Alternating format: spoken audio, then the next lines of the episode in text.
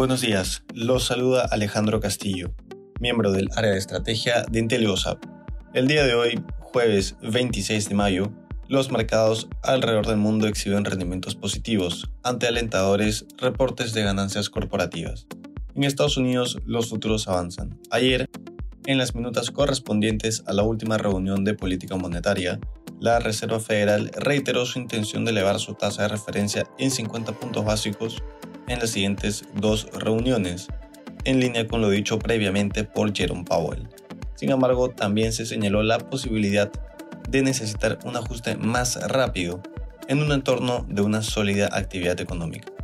Por otra parte, la minorista Macy's subía alrededor de 15% previo a la apertura de mercado, luego de mejorar sus perspectivas para este año.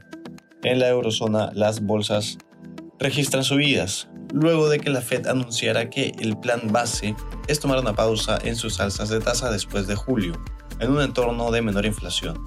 No obstante, se espera que el Banco Central Europeo comience a subir sus tasas de referencia a partir de julio de este año para combatir la alta inflación, lo que elevó la incertidumbre sobre el crecimiento de la región especialmente luego de que el Instituto de Finanzas Internacionales recortara a la mitad su proyección de crecimiento mundial para este año.